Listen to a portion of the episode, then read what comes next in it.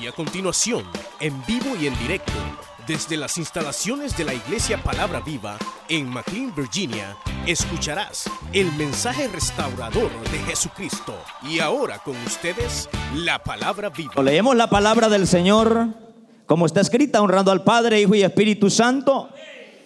Y dice el versículo número uno del capítulo número 14 del libro de Números. Entonces toda la congregación gritó contra Moisés y contra Aarón todos los hijos de Israel. Y les dijo toda la multitud, ojalá muriéramos en la tierra de Egipto o en este desierto, ojalá muriéramos. ¿Y por qué nos trae Jehová esta tierra para caer a espada? Y que nuestras mujeres y nuestros niños sean por presa. ¿No nos sería mejor volvernos a Egipto? Y decía el uno al otro, designemos un capitán y volvámonos a Egipto. Entonces Moisés y Aarón, postrados sobre sus rostros delante de toda la multitud de la congregación de los hijos de Israel, y Josué hijo de Nun, y Caled hijo de Jefone, que eran de los que habían reconocido la tierra, rompieron sus vestidos y hablaron a toda la congregación de los hijos de Israel diciendo, la tierra por donde pasamos para reconocerla es tierra en gran manera buena. Si Jehová se agradare de nosotros, Él nos llevará a esta tierra y nos la entregará, tierra que fluye leche y miel. Por tanto, no seáis rebeldes contra Jehová, ni temáis al pueblo de esta tierra, porque nosotros los comeremos como pan. Su amparo se ha apartado de ellos y con nosotros está Jehová, no los temáis. Entonces toda la multitud habló de apedrearlos, pero la gloria de Jehová se mostró en el tabernáculo de reunión a todos los hijos de Israel. Y Jehová dijo a Moisés, ¿hasta cuándo me ha de irritar este pueblo? ¿Hasta cuándo no me creerán con todas las señales que he hecho en medio de ellos? Vamos a orar. Padre, te damos gracias por esta palabra, Señor, que hemos leído en esta mañana. Le pido, Señor, que hable a nuestras vidas. Hable, Señor, a nuestros corazones.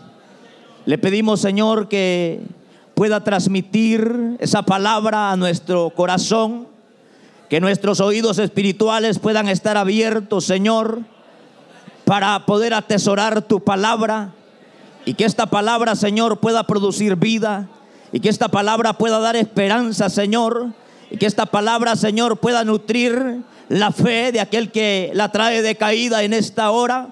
En el nombre de Jesús de Nazaret, también ponemos en tus manos estas peticiones, Señor que han venido aquí al frente, creemos que tú eres el mismo de ayer, de hoy y por siempre. Y los mismos milagros, Señor, que hiciste en el tiempo pasado, los puedes hacer hoy en este día.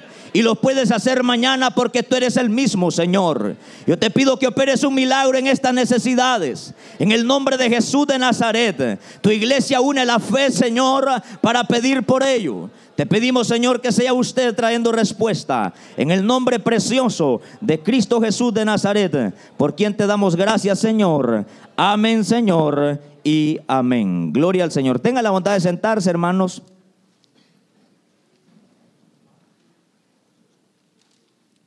Esta porción, hermanos, que hemos leído del libro de números,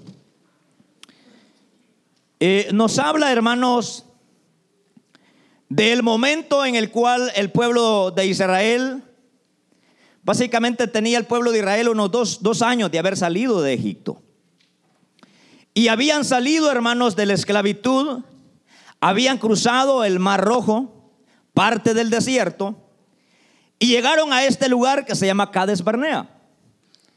Sin embargo, hermanos, ya habían pasado dos años que el pueblo de Israel había salido de la esclavitud y el caudillo que Dios había utilizado como instrumento, usted conoce el nombre de él, era Moisés. Y Moisés, hermanos, recibe instrucciones de parte de Dios y le dice, manda a 12 espías para que vayan a ver la tierra que ustedes van a posesionar, la tierra que ustedes van a tomar posesión de ella. Entonces Moisés escoge un hombre de cada tribu. Recuerde que Israel tiene 12 tribus. Entonces Moisés escoge 12 hombres, un hombre que era príncipe, era un, un, guerrero, un guerrero de cada tribu, y lo manda para poder ver la tierra que ellos iban a tomar posesión de ella. Ahora la situación es, hermanos, que los espías van, no había necesidad de ir a ver la tierra, puesto que ya Dios ya había dado una promesa. Es decir, que si ya podían ver la tierra, ya no era conquista por fe, sino que ya sería por vista. Pero viene el Señor viendo la incredulidad de ellos. Escoge, hermanos, le dice a Moisés que mande a estos doce hombres. Y van estos doce hombres para poder ver la tierra. La cosa, hermanos, es que se tardaron como unos 40 días. Y de ahí regresaron con un reporte. Diez de ellos traían un mal reporte. Y dos de ellos traían un excelente reporte. Diez de ellos llegaron y le dijeron a Moisés, es verdad, la tierra que el Señor nos ha prometido, ahí está. Es buena, es tierra que fluye leche y miel. Pero allí esas ciudades están amuralladas. Allí hay gigantes hay hombres fuertes, nosotros parecemos langostas a la par de ellos. Son hombres fuertes, si nosotros tratamos de quitarles su tierra, nos van a matar. El tema que Dios me da para esta hora se titula El peligro de la incredulidad. El peligro de la incredulidad. Los otros dos, cuando vieron que el pueblo comenzó a gritar y a llorar, porque eso dice la palabra que hemos leído hoy comenzaron a gritar y a llorar. Josué y Caleb les dijeron, no, tranquilos. El amparo de ellos es el brazo humano. El amparo de ellos son las armas. El amparo de ellos es la fuerza. Pero el amparo nuestro es Jehová de los ejércitos. Subamos y conquistemos porque Dios ha prometido darnos esa tierra. Entonces estos hombres, dice la palabra del Señor, que trataron de poner quieto al pueblo, pero el pueblo quiso apedrearlos, quiso matarlos por el tipo de reporte que ellos traían. Ellos dijeron, si es verdad, ahí hay gigantes, ahí está tremenda la situación, pero déjenme decirle algo, pueblo de Israel, que con nosotros está el brazo de Jehová.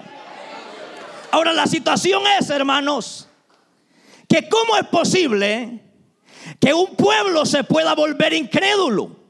Usted sabe, hermano, que la incredulidad es la madre de todos los pecados. Por ser incrédulos fornicamos. Por ser incrédulos mentimos.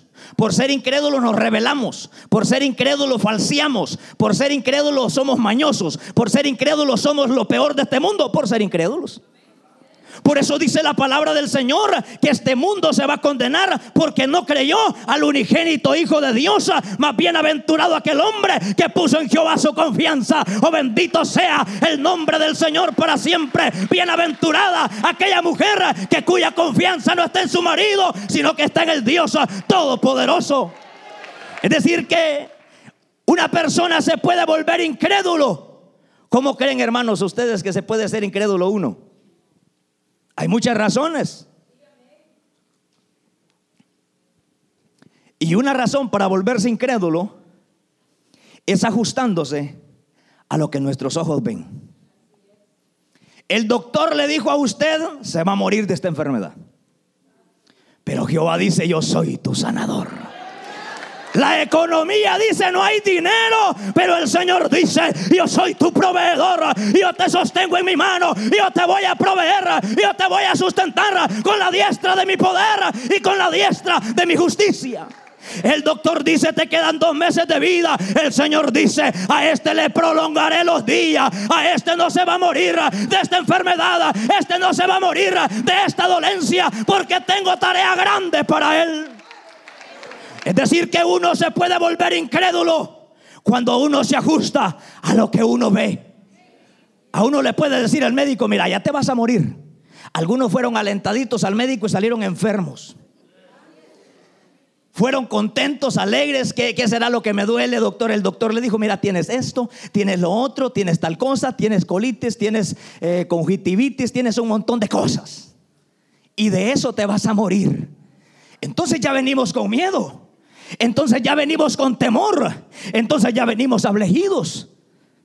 Entonces, ¿qué hay que hacer? ¿Qué podemos hacer nosotros para mantener la confianza en el Dios de los cielos?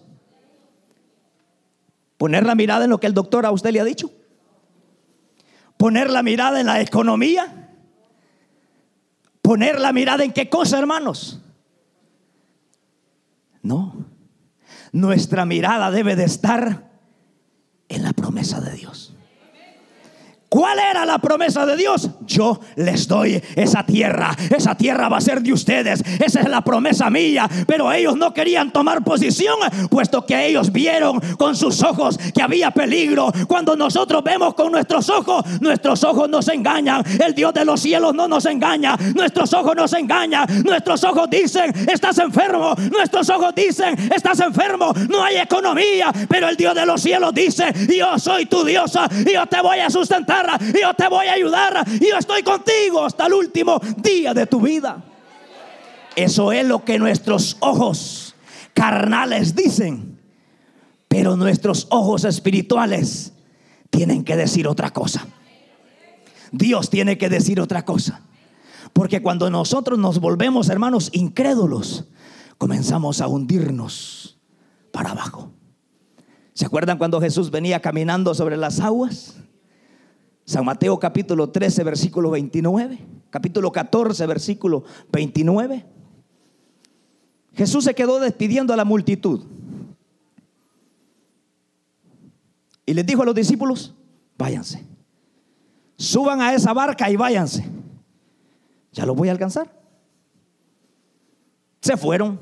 Obedientes los discípulos, fíjense. No le dijeron, maestro, ¿y por qué no vas a venir con nosotros?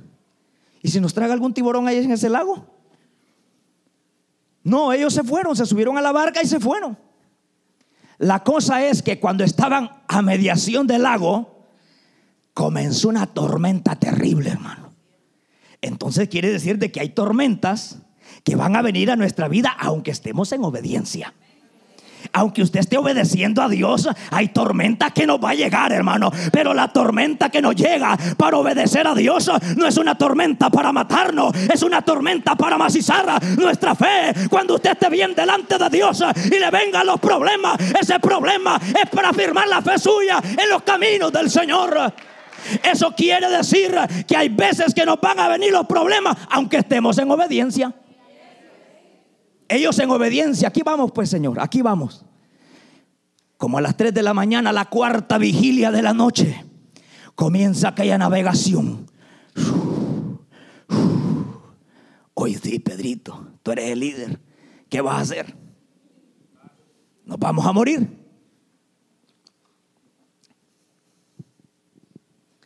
Y Jesús allá, en la montaña, durmiendo Jesús, ¿o qué estaba haciendo? orando.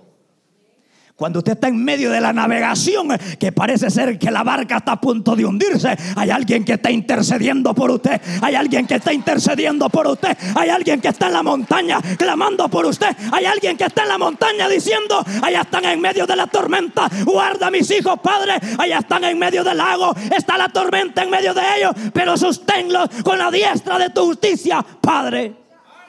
Es decir, que en medio de las tormentas, allí está alguien intercediendo por nosotros. Y como todavía estaba oscuro, de noche en la madrugada, ya nos vamos a hundir Esta tormenta dice que el viento era contrario a la navegación que ellos llevaban. Déjeme decirle, usted y yo, usted y yo siempre terminamos navegando en contra de la corriente. Cuando a usted no se, levanta, no se le levanta el diablo, cuando usted va navegando a favor de este mundo. Pero cuando usted va navegando en contra de este mundo, el diablo se le levanta. Pero más poderoso es el que está con nosotros que el que está en el mundo. Oh bendito sea el nombre del Señor para siempre. No tengamos miedo porque en medio de la sola apareció un personaje.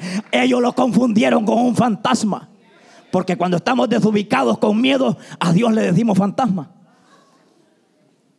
Y venía aquel personaje caminando sobre las aguas caminando sobre las aguas y dijeron aparte de la gran tormenta, un fantasma hoy si nos morimos en este lugar. Pero qué lindo escuchar la voz del Dios poderoso que les dijo no tengan miedo, yo estoy aquí, yo estoy aquí, no tengas miedo iglesia de Dios, Cristo está contigo, no tengas miedo iglesia de Dios, Cristo está contigo en medio de los problemas, Cristo está contigo para ayudarte en tus problemas. Yo estoy aquí y Pedro dijo, ¿de verdad, Señor, eres tú? Sí, yo soy. No tengan miedo, tengan ánimo. Y aquel hombre dijo, si eres tú, ordena que yo vaya también. Y se aventó a la posa aquel hombre, hermano. Comenzó a caminar. Nadie ha habido otro hombre en la historia que haya caminado sobre las aguas, Cristo y Pedro. Porque Pedro caminó sobre las aguas. No piense que solo puso el pie Pedro y empezó a hundirse. No, no, Pedrito puso los pies en el agua y comenzó a ver a Jesús, comenzó a ver al maestro. Voy hacia ti, maestro, voy hacia ti. La promesa para Pedro era, ven Pedrito, ven, aquí estoy. Y comenzó Pedrito con su mirada fija en Cristo, comenzó a ver a Cristo, comenzó a ver a Cristo. Pero hubo un momento donde Pedro ya no pudo ver a Cristo, empezó a ver la tormenta, empezó a ver la sola, empezó a ver la turbulencia y comenzó a hundirse. Quiere mantener mantenerse en fe usted, quiere mantenerse en fe usted, no vea la tormenta que está pasando, vea al Cristo de la gloria que está en aquel lugar. Veamos a Cristo, porque Cristo dice, ven, ven, ven, yo estoy aquí contigo. Yo estoy aquí contigo. El problema del incrédulo es que pone su mirada en la tormenta. Mientras Pedro vio a Cristo, se mantuvo firme caminando. ¿Por qué nos estaremos hundiendo nosotros, hermano? ¿Por qué? Sencillamente, ya no pensamos en Dios, hermano. Ya no pensamos en Cristo. ¿Sabe uno de los problemas del pueblo de Israel? Es que el pueblo de Israel fue incrédulo. Pero esa incredulidad, esa incredulidad nació a raíz de que ellos nunca renovaron su mente. ¿Dónde está el pensamiento suyo en esta hora? Desde que nos levantamos. Señor, guarda este día, santifico este día, Señor. A ver qué me escribieron en Facebook, dice. A ver las noticias, dice. A ver cómo está el partido de fútbol, dice entonces quiere decir que nuestros intereses no están en Dios. Y cuando nuestros ojos no estén puestos en Dios, usted o una mosca va a pensar que es un gigante. Y usted va a decir que gran gigante y es una mosca. Porque déjeme decirle que los grandes problemas en nuestra vida para Dios no son nada. Esos problemas que pasamos en la vida para Dios son problemitas pequeños. Son sencillitos esos problemitas. Al grado que usted puede levantar bandera y decir, pequeño es este problema, grande es mi diosa, grande es mi diosa, grande es mi diosa, grande es mi Dios. Qué tremendo. Pero ellos nunca, óigame bien, nunca renovaron sus pensamientos. Nunca. Nunca renova. Mire, hermano, hay cristiano que se hace cristiano y nunca se apropia de las bendiciones de Dios. Muchos nos hicimos cristianos, ya no estamos esclavos del mundo. Ya no somos esclavos del diablo. Ya no somos esclavos en Egipto. Pero nunca nos apropiamos de las bendiciones de Dios. Oh, no, hermano, es que yo estoy bendecido. Mire qué gran carro ando. El carro es parte de la bendición. Pero estar bendecido es estar bendecido en todo estar bendecido en salud, estar bendecido en paz, estar bendecido en gozo. Ese es estar bendecido. Yo quiero que vaya con la palabra del Señor en esta hora en Efesios capítulo 4. El apóstol Pablo exhorta a la iglesia de los Efesios a renovar su mente y a renovar su estilo de vida para poder ver la gloria de Dios. Efesios 4:20 dice, en cuanto a la pasada manera de vivir despojados del viejo hombre, que está viciado conforme a los deseos engañosos de la carne. ¿Cómo está viciado el cuerpo? Viciado a los deseos engañosos de la carne. Y renovaos en el espíritu de vuestra mente. ¿Dónde tiene que ser renovado, hermanos? Nuestra mente. Y vestidos del nuevo hombre, creado según Dios, en la justicia y santidad de la verdad. Dice, por lo cual, desechando la mentira. Oiga, hablad verdad cada uno con su prójimo. Entonces hay un problema. Y uno de los problemas, ¿cuál es la evidencia de una persona que no ha renovado su mente en el Señor y no ha luchado para poder hablar verdad? Es que nunca ha puesto su mente y su corazón en disciplina para hablar la verdad. Siempre mentimos. En todo, en lo más sencillito, mentimos. Y una de las evidencias de una persona que no ha renovado su mente es que siempre está mintiendo por gusto, hermano. Y el otro problema es que dice que es airaos, pero no pequéis. Bueno, pero el apóstol Pablo, ¿a quién le está escribiendo? A la iglesia. A la iglesia que salió de la esclavitud, pero que viene con algarrobas del mundo y que estando en el cristianismo, estando en el Señor, parece que lleva un montón de maletas en el lomo y su vida no ha sido renovada. Al grado, hermanos, que podemos ver dentro de la iglesia cristianos todavía luchando con su mente. ¿Miento o no miento? Voy a mentir, mentira blanca, dicen algunos. Airaos, pero no pequéis. ¿Cómo puede enojarse usted y no pecar, hermano? Hay un montón de gente iracunda en la iglesia. Viene peleando desde allá de la escuela porque me mandaron hasta allá. Pelea con el diácono. Pelea con el otro diácono. Pelea con medio mundo. Usted puede venir bien enojado y no ofender a su hermano. ¿Cuándo? Cuando ha renovado su mente en el Señor. Y mire lo que dice. El que hurtaba, no hurte más, sino que dé a cada uno trabaje para que pueda dar con el que padece necesidad. Esa es una mente renovada en el Señor.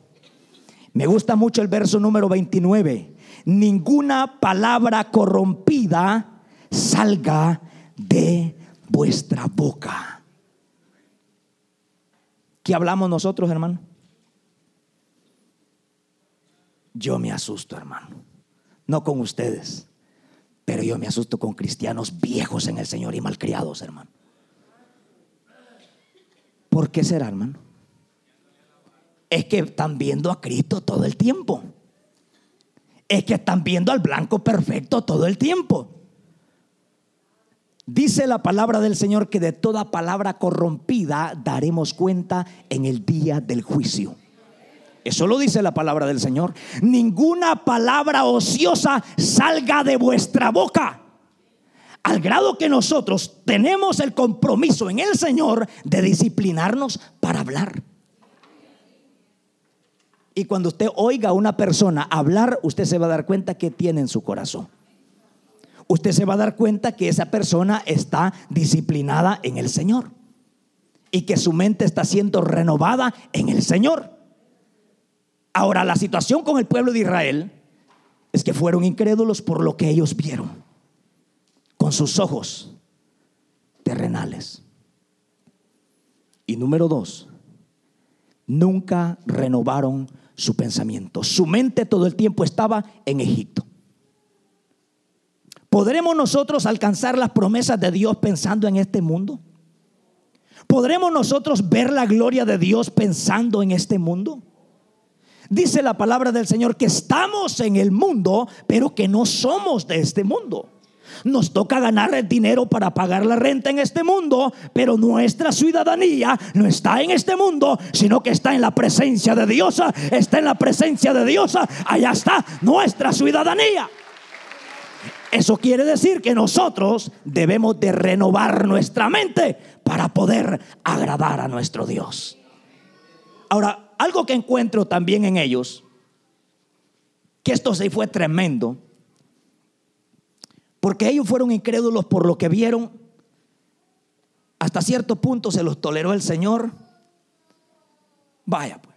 Nadie se murió hasta ese momento. No renovaron su mente. Nadie se murió hasta ese momento. Después, el desierto se convirtió en un cementerio. Todos los días se murieron 10 mil por allá a enterrarlos. Se murieron 20 mil por allá a enterrarlos. Ahí están esos cadáveres todavía. Ahí están muertos. Pero ¿cuándo fue el que la ira de Dios se desató sobre ellos? Cuando ellos quisieron quitar la autoridad que Dios había puesto y poner un capitán ellos. Cuando alguien se mete con el hombre de Dios que Dios ha delegado para ponerlo al frente, eh, comenzamos todos, hermanos, a enterrar gente comienza el Señor a matar gente. ¿Y cuando comenzó el Señor a desatar su ira? Cuando se rebelaron contra Moisés. En el siguiente capítulo ya estaba muerto Coré, Datán y Abirán. En el siguiente capítulo ya estaban muertos los diez espías, porque los que son incrédulos se mueren. Gracias a Dios por los que hemos creído en la promesa de Dios, porque aunque tarde la promesa, la promesa llegará, la promesa llegará, la promesa llegará, la promesa estará en nuestra vida. Aunque llegue tarde la promesa. Porque Dios, mire, Dios es tan peculiar que Dios nunca llega temprano ni tarde. Dios es fiel. Nunca llega tarde ni temprano. Él llega a tiempo. A punto de hundirse estaban, ahí estaba el Señor, fíjese. A punto de hundirse puede estar usted, ahí está el Señor, fíjese qué tremendo es Dios, porque Dios es bueno al grado que al momento de quererse hundir, el Señor lo va a tomar de la mano a usted y lo va a poner en un lugar seguro y le va a decir, aquí te voy a tener, aquí te voy a abrazar, aquí tú eres mi hijo, yo soy tu papá, yo te voy a cuidar, bendito sea el nombre del Señor para siempre. Comenzó el pueblo de Israel a rebelarse y al empezar a rebelarse, comenzaron a morir. ¿Cuántas veces nos habremos rebelado contra el líder? No es que ese líder ni leer no sabe, fíjese. Pero es autoridad de Dios, hermano. Comenzaron a ver sus deficiencias. Cuando usted quiera ver una deficiencia en un siervo del Señor, búsquelas y las va a encontrar. Y no es hombre. Pues. Busque la deficiencia en su mujer, la va a encontrar. Virtudes que no hayamos nosotros. Estamos ciegos. Búsqueme 10 defectos de su marido y rápido así las encuentra. Rápido. Claro, porque nosotros somos buenos para juzgar lo malo y las virtudes nunca las vemos. ¿Por qué no vemos las virtudes? Porque nuestra vida no está enfocada en Dios. No está enfocada en Dios. Cuando usted venga a la iglesia y venga a buscar errores, lo va a encontrar. Pero cuando usted venga a la iglesia a buscar de Dios, también lo va a encontrar. Y de este lugar se va a ir bendecido y se va a ir lleno de la presencia de Dios.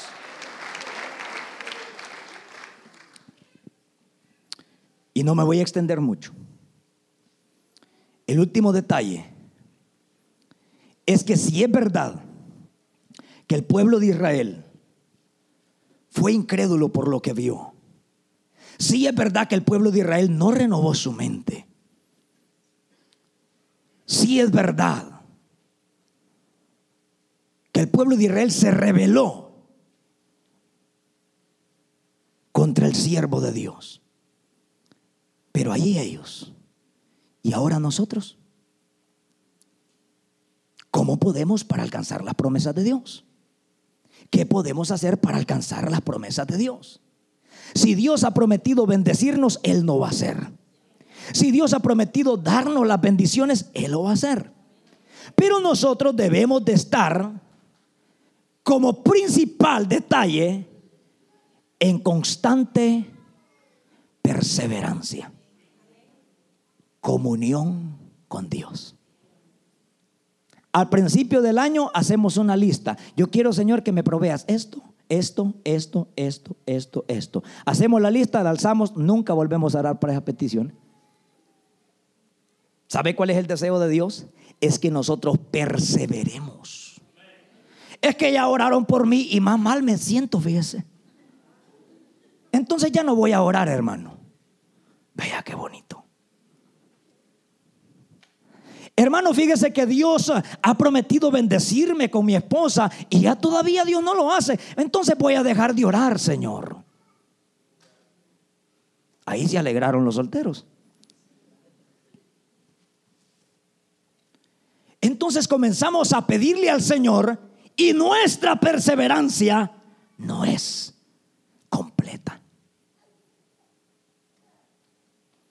Yo encuentro un detalle de perseverancia extraordinaria. En el libro de Lucas, búsquelo conmigo, capítulo 11 y versículo número 5. Lucas capítulo 11 y versículo número número ¿qué les dije, hermanos?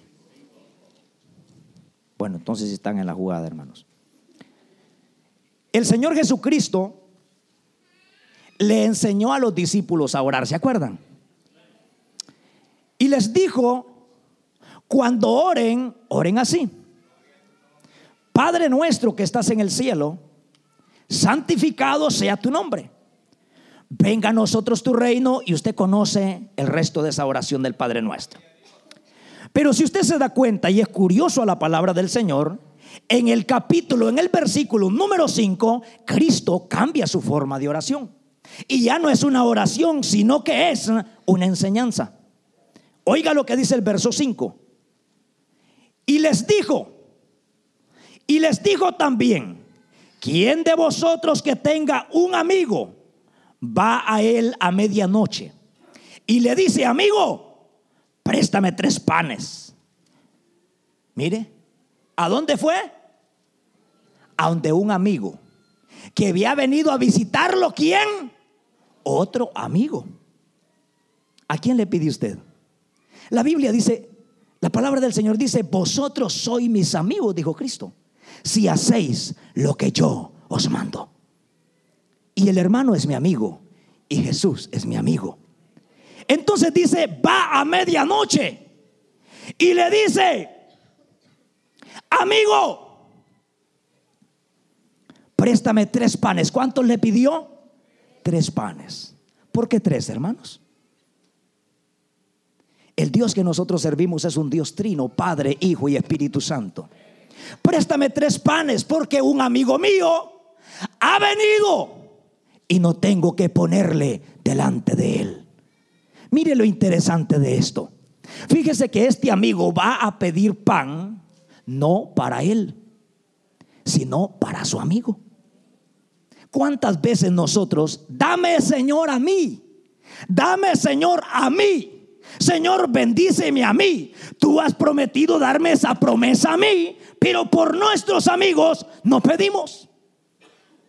Pero el Señor nos está enseñando, ¿quién de vosotros que viene un amigo a visitarlo va a medianoche y le toca a su amigo y le dice, amigo, préstame tres panes para ponerle algo que coma a mi otro amigo?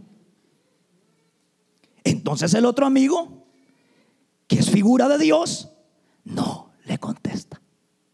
Y sí le contestó, pero para darle una respuesta que él no quería escuchar. La respuesta que ustedes han escuchado. Y le dijo, no puedo levantarme a dártelos. Porque estoy con mis hijos y no puedo levantarme. Y mire lo que dice el verso número 8. Y os digo que aunque no se levante a dárselos por ser su amigo, sin embargo, por su importunidad, se levantará y le dará cuánto? Todo lo que necesite. ¿Dónde radicó la victoria de su amigo para su otro amigo? En la persistencia. Señor, aquí vengo, Señor. Dice el doctor que me voy a morir. ¿Me puede sanar, Señor? Y usted no recibe sanidad. ¿Qué tiene que hacer? Otra vez. Señor, estoy enfermo. Me van a deportar. ¿Me puedes ayudar, Señor? No hay respuesta. ¿Qué está haciendo Dios? Preparándonos y nosotros otra vez, Señor, préstame los tres panes. No, hombre, deja de estar fregando, hombre. Date para la casa, decirle a tu amigo que yo ya estoy durmiendo. No, préstamelos. Y estuvo fregando tanto aquel hombre que dice, no me voy a levantar para dárselo porque mi amigo, me voy a levantar para que me deje descansar por la perseverancia, por la perseverancia, porque aquel amigo no dejaba dormir a su amigo durante no recibir la bendición que Dios tenía para su amigo. Por lo tanto, nosotros somos llamados a perseverar, a persistir a vivir pidiendo siempre a Dios por nuestra promesa. Porque Dios ha prometido bendecirnos. Dios lo va a hacer, hermanos. Pero ¿qué tenemos que hacer? Comunión con Dios, perseverancia y un detalle importante es juntarnos con gente que está buscando la promesa. ¿Qué pasó con los 10? Espías que vinieron con un mal reporte. Se hicieron amigos. Hey, vení para acá. Ya viste que está difícil. Sí, está bien difícil. Hey, vení para acá. Ya viste que está terrible. Sí, está bien terrible. Vení para acá. Hasta que se hizo el grupo de 10. 10 hechos leña, hermano, fregados. Llamaron a Caled. Hey, Caled, vení para acá. Para que está bien difícil. No, hombre, eso no es nada, hombre. Dios me va a sanar. Dios va a hacer que me quede en este país y no me deporten. Esto está fácil para el Señor. Josué, vení para acá. ¿Verdad que está difícil? No, hombre, si Dios nos ha dado la promesa y no abrió el mar rojo, pues. Y no nos ha dado maná del cielo, pues. Y no nos ha dado bendición por todo ese camino. ¿Cómo Dios no nos dará la promesa si Dios ya tiene en este lugar? Y a Dios hizo lo peor. Y a Dios hizo lo más grande. Él hará lo más fácil que es para Él, para nuestra vida. Si Él ya nos salvó a nosotros, ya somos su pueblo, ya somos su niña, ya somos su amada, ¿cómo no nos va a dar lo que nosotros queremos, lo que nosotros necesitamos de parte de Él? Él nos va a bendecir. Y se unieron los dos tipos que echaban fuego, hermano. Y llevan dos echando humo nomás. Diez iban echando humo y otros iban encendidos. No se junte con incrédulos que terminará incrédulo usted también. Ay, que yo quiero ser pastor. Júntese con el pastor para ser pastor. Pero ni lo va a visitar a la oficina. Ni se toma el tiempo para estudiar con él un rato. Si usted quiere ser líder, júntese con un líder. Quiere ser pastor, júntese con el pastor y ya está. Quiere ser anciano, júntese con el anciano. Yo le voy a decir algo, lo que nosotros tenemos que hacer es asociarnos con gente que está viendo la grandeza de Dios, es asociarnos con gente que está viendo la promesa, es asociarnos con gente que está viendo la victoria, es asociarnos con gente que dice, ahorita no puede, pero vas a poder, vas a poder, vuelve a intentarlo, vuelve a intentarlo, vuelve a intentarlo. No hermano, me dijo una hermana, yo no pude sacar la licencia, vuelve a ir otra vez. Diez veces fue un hermano y no la pudo sacar. Vuelva a ir otra vez. Es que solo las malas pucho ahí, hermano. Vuelva a ir otra vez. Vuelva otra vez, porque la victoria usted la va a alcanzar en la persistencia, en la perseverancia, en la perseverancia, en la perseverancia, en la perseverancia. Ahí estará nuestra victoria, ahí estará nuestra victoria. Bendito sea el nombre del Señor para siempre. Entonces usted puede ver que estos días vinieron con un reporte malo, malísimo. Entonces, ¿qué sucede? Cuando ya lo pasamos al ámbito espiritual y al ámbito de la iglesia, y usted encuentra gente tan desanimada y tan desalentada que ya no quiere cargar los zapatos para la iglesia, quiere venir descalzo. Y dice, yo no puedo, hermano. Y ya mi vida ya no tiene esperanza, mi vida es un fracaso. ¿Por qué será, hermano? Esa persona no se ha asociado con gente que está viendo promesa. Si tú quieres ver las bendiciones de Dios, deja a tus amigos del mundo. Si tú quieres ver las bendiciones de Dios, deja, elimina ya de Facebook esas, esas amiguitas o amiguitos que te estorban en la vida espiritual, que te estorban en la vida espiritual. Elimina hoy que llegue, comience a eliminar. A este lo elimino, a esta la elimino, porque pura pornografía, basura suben ahí. Entonces comencemos a eliminar gente que nos roba la bendición. Y comencemos a asociarnos con gente que está viendo la venida de Cristo, con gente que está confiando en la palabra del Señor. Comencemos a asociarnos con gente que está viendo la bendición de Dios. Es allí la victoria. Subamos, conquistemos, porque Dios ya nos dio la victoria más grande ya Dios ya nos dio la victoria más grande. Y si Dios ya nos dio la victoria más grande, ¿cómo no va a ser lo que usted está pasando? ¿Cómo Dios no lo va a sanar de esa enfermedad? ¿Cómo Dios no le va a proveer lo que usted necesita? ¿Cómo Dios no le va a abrir puertas donde están cerradas? Porque usted está viendo la promesa de Dios. Pero es tremendo. Cuando alguien no se asocia a los que son hijos de Dios, derrota Solo mire a la gente que anda con todo. ¿Con quién anda? Un hermano me dijo, yo quiero ser como el hermano fulano, hermano. Pero para que seas como él tenés que pagar el precio. Le digo, no importa, me digo, yo voy a ser igual que él. Porque lo admira y ve que siempre anda en la jugada, siempre anda pilas haciendo la obra del Señor, anda metido en la conexión de Dios. ¿Por qué anhelamos ser como ellos? Claro, porque ellos están viendo el blanco perfecto que es Cristo Jesús. Cualquiera puede hablar basura por allá, pero Él dice, yo no oigo lo que hablen aquí, ni oigo lo que hablen allá. Yo veo a Cristo, no veo la tormenta, yo veo a Cristo, no veo la sola, yo veo al blanco perfecto que es Jesús. Allí está la victoria. Eliminemos gente que es estorbo para nosotros.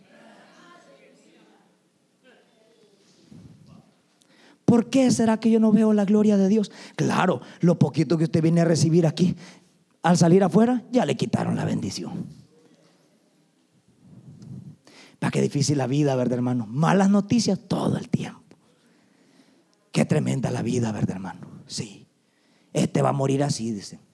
Bien fregado bien hecho leña. Pobrecito.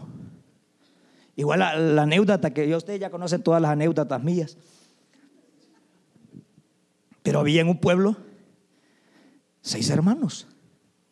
Cinco hombres que eran millonarios y había otro hermano de estos cinco, que eran seis por todos, que era pobrecito. Y alguien del pueblo le dijo, bueno, ¿y ustedes? ¿Por qué razón ustedes son ricos y, su hermano no tiene ni casa donde vivir, ¿por qué no le echan la mano a ustedes? Y uno de los cinco hermanos dijo, no, es que este mi hermano así va a morir pobre todo el tiempo. No, pero échenle la mano a ustedes para que haga su casa. Dijo, vaya. Le vamos a llenar una maleta de billete entre todos, pues vaya. Se la vamos a ir a poner debajo de aquel puente donde pasa a trabajar todos los días. Durante 30 años ha pasado debajo de ese puente. Ahí pónganle en el mero camino donde pasa a trabajar en la mañana. Pónganle la maleta de billete para ver si no se hace rico. No le dijeron, es que ya mi hermano así va a morir hecho leña. Esta palabra no la encuentra en el diccionario, hermano. Esta no es, no es bíblica. La cosa es que le reunieron el montón de dinero y se lo fueron a poner debajo del puente. Y ahí venía a las 6 de la mañana el pobre a trabajar. No tenía ni carro, ni casa, nada, pobre. Y antes de pasar el puente se quedó viendo y dijo, 30 años tengo de pasar por este camino. 30 años de pasar debajo de este puente y nunca he tenido el privilegio de pasar con los ojos cerrados bajo este puente. No de verdad, hermano. Que hay gente que va a morir incrédula, hermano. Si nunca lucha para poder renovar su mente en el Señor. Y cerró los ojos. Y pasó encima el montón de billetes. ¿Ya vio? Le dijeron. Se salieron del monte donde estaban escondidos aquellos. Ya vio, mi hermano va a morir pobre. Pasó con los ojos cerrados. Es verdad, Dios. Es porque no vemos las bendiciones. Hay bendiciones que Dios las tiene ya en la mano para nosotros. Hay cosas que Dios ya las tiene, hermano. En dos años iban a conquistar la tierra prometida. ¿Por qué se va a tardar más tiempo usted para recibir la bendición cuando Dios la tiene hoy esta mañana? ¿Por qué va a esperar mañana ir donde el médico cuando Dios tiene la medicina en esta hora para tu vida? No esperes mañana. Hoy Dios puede hacer el milagro que has estado esperando para tu vida. Puesto de pie en esta hora, vamos de reclamar la promesa de Dios para nuestras vidas. Hay promesas que ya están hechas. Solamente hay que recibirlas por fe. Solamente hay que recibirlas por fe. Solamente hay que recibirlas por fe. Aunque el viento esté fuerte, Jesús va a llegar y va a decir, no tengas miedo, yo estoy aquí. Así como las voces de incrédulos que te han dicho, quizás toma una decisión y vete a otro lugar. No lo hagas. Porque cuando usted lo haga, entonces fracasará cuando lo haga fuera del propósito de Dios. El pueblo de Israel murió porque quisieron conquistar la tierra por lo humano, a la fuerza humana. Por lo cual dice la palabra del Señor en el libro de Zacarías, que no es con espada, ni es con ejército, sino con mi Santo Espíritu, ha dicho el Señor. Sino con mi Santo Espíritu, ha dicho el Señor. Usted escuchó el mensaje restaurador de Jesucristo desde las instalaciones de la iglesia Palabra Viva en McLean, Virginia. Si este mensaje ha sido de bendición para su vida y necesita oración, contáctenos al teléfono 571 633 0469 571 633 0469. Que Dios le bendiga.